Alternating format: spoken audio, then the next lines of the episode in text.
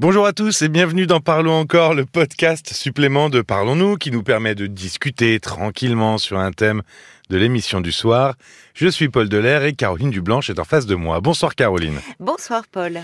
Coco n'appelait pas pour poser une question, mais pour témoigner de son parcours et de sa réflexion à propos du célibat. Elle a toujours eu des relations courtes, elle ne le vivait pas très bien, donc elle a fait un travail en thérapie, et elle s'est finalement rendue compte qu'elle n'avait juste pas envie d'avoir d'avoir ou d'être en couple en fait. Oui, oui, oui. Pas envie d'avoir une relation longue en tout cas. Euh, alors on va parler du célibat. Il y a euh, encore beaucoup de clichés à propos du célibat, d'idées reçues autour du célibat. Et Qu'est-ce qui, euh, qu'est-ce qui fait que ces idées reçues persistent? Mais parce que le, le, le célibat euh, renvoie euh, au fond chacun à sa liberté. Or, il n'y a rien de plus difficile à supporter que sa liberté. Il y a quelque chose d'assez, euh, enfin, c'est assez philosophique. Pourquoi? Ben- Oui, c'est qu'est-ce qui est pesant dans le fait C'est quoi C'est la- dans, le fait d'être libre. Enfin, C'est pas que c'est pesant. Tu as pas remarqué que le, souvent, euh, les... quand on est en couple, on envie les gens euh, Seuls. célibataires, seuls, et vice versa. et, et vice-versa. Et euh, alors que dans les faits, aujourd'hui, avec l'allongement de la durée de, la vie et la fragilité du couple, on est tous amenés, à un moment ou un autre, à avoir des périodes de célibat dans notre vie. Mais les gens en couple euh, se plaignent souvent de manquer de liberté. Parce qu'ils Mhm. euh, ils peuvent se sentir un peu bridés ou il y a, il y a telle, telle chose de prévu en couple. Et puis finalement, ces mêmes personnes, quand elles se retrouvent seules, elles n'en profitent pas vraiment. Comme si cette liberté nouvelle leur faisait peur. Euh, comme si finalement euh, beaucoup de, de célibataires euh, se méfiaient un peu d'eux-mêmes, euh, comme s'ils se privaient, ils se bridaient. Euh, et le plus difficile, c'est au fond, qu'est-ce qu'on va en faire de cette liberté euh, retrouvée? Parce que la liberté fait peur, mais au fond, on a souvent aussi très peur de nos désirs les plus profonds. Alors, il est plus facile de se euh, cacher, non pas derrière son petit doigt, mais derrière l'autre, son Derrière conjoint. son conjoint. Ben oui, pour dire que oui, euh, tu- enfin que c'est l'autre qui nous bride et que Oui, si on ça. avait plus de temps, si on n'était pas On se Ben, on déresponsabilise un peu finalement. un petit peu. Et en fait, euh, le, le, le céli- être célibataire, ça, ça nous ramène à, ça- à nos propres désirs, à nos propres choix.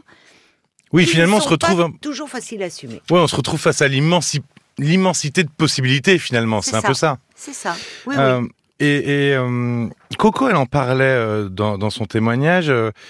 Malgré son, son apaisement, en tout cas euh, sa clarté vis-à-vis d'elle-même, Oui, euh, elle sentait la pression sociale de son entourage. Euh, oui. pourquoi ça dérange tant les autres, finalement, quand nous, on est célibataires? Ah ben c'est la chanson de Brassens. hein. Les gens euh, n'aiment pas. euh, Ah oui, n'aime pas que l'on suive une autre route que... Exactement. Encore. Voilà. C'est ben parce que la norme, euh, la norme, c'est le couple. Il faut bien le dire. C'est le couple. Euh, et ça, quelle que soit euh, notre orientation sexuelle, hein, que l'on soit euh, hétéro, gay, enfin, ça reste. Il y a, cette norme là. Et les magazines féminins véhiculent beaucoup ce message-là, comme si au fond les conseils pour quand on est célibataire, comment séduire, comme si le le bonheur passait inévitablement euh, par le couple. Alors je pense même pas euh, au, cinéma ou aux séries euh, où on voit des célibataires jeunes, hein, souvent, mais Bridget Jones, hein, on l'a tous en tête, mais qui qui recherchent désespérément euh, l'âme sœur. L'âme sœur, c'est Oui. toujours... hein, Oui, oui. Bien sûr, il y a. Alors, il faut dire que la façon dont le célibataire est, est perçu varie selon son âge. C'est-à-dire que Oui, avant, aujourd'hui, on va dire, avant 35 ans, moi, 30, 35 ça batifole, ça oui, profite de la vie. On, dit, profite bon, de la vie. Il est jeune ou elle est jeune, il, euh, il aime bien son indépendance, sa liberté, ça passe. Mais passé 35 ans, et notamment pour les femmes, parce qu'il y a aussi derrière la question de la maternité Mhm. qu'on va pas aborder ici, mais qui est une autre euh, norme qui pèse beaucoup sur les femmes. Mais il y a quelque chose d'un peu suspect. Et d'ailleurs, euh, on, on dit mais qu'est-ce qui, mais qu'est-ce qui cloche? Les Catherinettes. Alors ça se fait plus. Mais Euh, c'était ça. Mais c'était ça. C'était ça. On sûr. marquait le fait Ah, que bah. la femme était célibataire. Passé, alors là c'était 25 ans, je crois. Oui, oui. Ah euh, c'était plus jeune, il me semble. était- Bon, c'était une autre époque. Mais bon, il y avait, Mais- il y avait, il y avait ce, ce marquage, quoi. En fait, c'était vraiment Ah, mais ça. Un marquage social, bien sûr. Et donc, le, le célibataire, il est toujours l'objet, que ce soit un homme ou une femme, mais l'objet de beaucoup de projections. Euh, les gens, euh, alors les couples, euh, quand on a les, les couples qui ont des amis encore célibataires, ben, ils envient sa liberté, mais il y a quelque chose derrière ça où ils, sont souvent ils sont la cible un peu des donneurs de leçons et de ceux qui veulent leur donner des conseils pour ne pas rester seuls, conseils pas toujours euh, judicieux.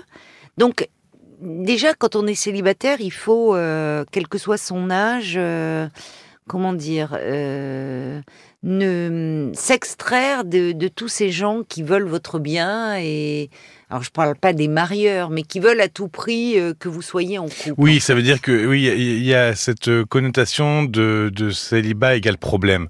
C'est-à-dire que tu as un problème euh, où tu où tu es difficile à vivre ou Voilà. c'est toujours ça. C'est une signification Voilà. problème. Voilà. Alors si- que pas forcément si elle Coco, elle était larguer- très bien. Exactement. Si elle s'est fait larguer, c'est que vraiment elle est impossible à vivre. Tu as raison, c'est qu'il y a quelque chose d'une personnalité problématique. Il y a quelque chose euh, qui cloche. Alors, précisons quand même à ce moment de la discussion que, évidemment, le célibat va être euh, vécu différemment s'il est subi ou choisi.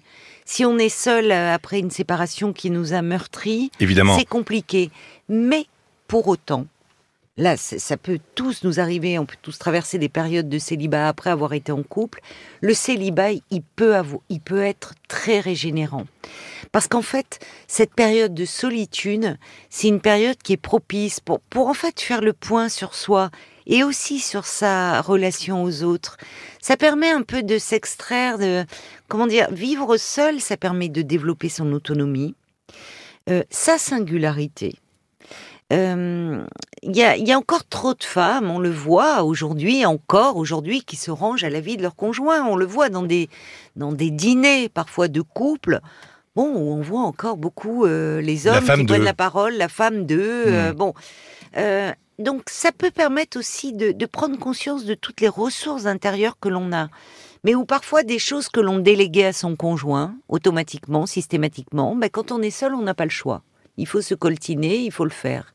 Et finalement, il peut y avoir de la joie à ça, et au-delà de la joie, ça peut renforcer l'image de soi, euh, qui est souvent abîmée après une séparation. Se dire que ben, on a pu le faire, on y Mhm. arrive finalement. Ouais, c'est plus vivre à travers l'autre ou à travers la famille, c'est à travers soi. C'est vivre à travers soi. C'est ça, c'est-à-dire que euh, se remettre au centre et donc être, euh, c'est une rencontre.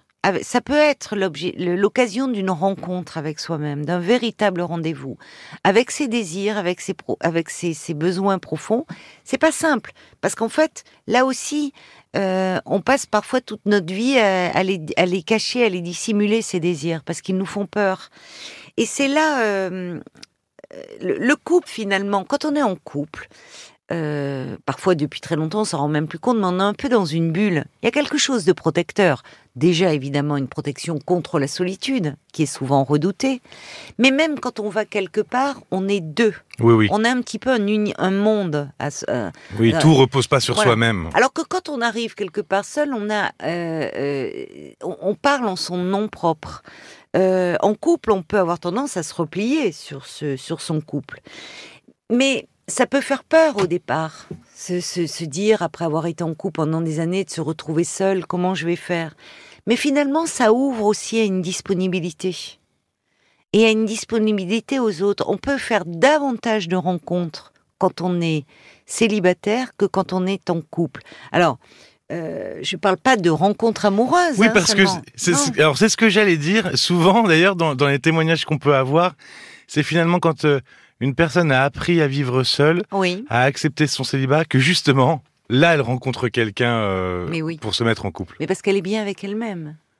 En fait, il y a, euh, c'est, c'est, pendant même, mais moi, je me souviens comme ça. J'avais une patiente qui, après une période de séparation, euh, bon, évidemment qu'elle vivait très mal, mais elle aimait beaucoup le cinéma, mais elle disait Ah non, je ne peux pas aller au cinéma seule. Et pourquoi donc? Hmm. Pourquoi ne pas aller au cinéma Pourquoi ne pas aller déjeuner parfois dans un restaurant seul Pourquoi ne pas effectivement Il y a des gens que ça angoisse énormément. Oui, comme si seul. euh, euh, de quoi vais-je avoir l'air de- Oui, C'est ce souci encore, ce regard. c'est autres honteux. comme si c'était honteux, Mhm. comme si finalement euh, on, on- on- notre présence seule criait à la face du monde qu'on était seul et scellé, abandonné, partout, 24 heures sur désespéré, 24. qu'on n'avait pas de valeur. Or, c'est là où euh, il faut aussi changer notre regard là-dessus. Tu parlais des Catherinettes, mais avant on parlait des vieilles filles, des Oui. vieux garçons. Là aussi, image très péjorative. Et le célibat selon l'âge, quand on avance en âge, à l'âge que j'ai par exemple, on peut de nouveau entendre des, ces formules qui sont évidemment Mhm. euh, difficiles. C'est un vieille fille, vieux garçon. Parce qu'on oublie, la vieille fille et le vieux garçon, avant, c'était quelqu'un qui souvent, au fond, n'avait pas grandi, était resté une fille ou un garçon, euh, enfant de ses parents, chez qui il vivait. Le- Et qui finalement voilà, n'avait qui pas vraiment passé ce stade de l'adulte en fait. Voilà, c'est ça. Or, aujourd'hui, euh, beaucoup de d'hommes et de femmes se retrouvent euh, célibataires. Alors, parfois après une séparation, ça peut être après un, un veuvage, parce que on dit certes veuf, qui donne un statut dans la société, mais il y a la solitude à apprivoiser. Euh, et être célibataire euh, ne veut pas dire qu'on a une vie monacale, et y compris sexuellement. Elle nous le disait, Coco, au fond. Elle avait des amants. Hmm. Et ça aussi, c'est un signe. Enfin, cette liberté-là, et même encore aujourd'hui chez une femme, en dérange plus d'un. Et, et plus d'une. Avant de se quitter, Caroline, euh, il me semble que tu avais des livres à nous faire lire. Et quels sont-ils? Alors, euh, mais le livre euh, de, de Sophie Cadalen, Mhm. que les auditeurs euh, connaissent, Puis qu'on embrasse, elle nous et écoute. qu'on embrasse, oui, effectivement, tu as raison, qu'elle a écrit avec Sophie Guillou, euh, et qui s'intitule Tout pour plaire et toujours célibataire. C'est aux éditions euh, Albin Michel. Mhm. Et puis le livre qui est un, un petit bijou de, de Marcella Yacoub, euh, qui s'appelle En couple avec moi-même.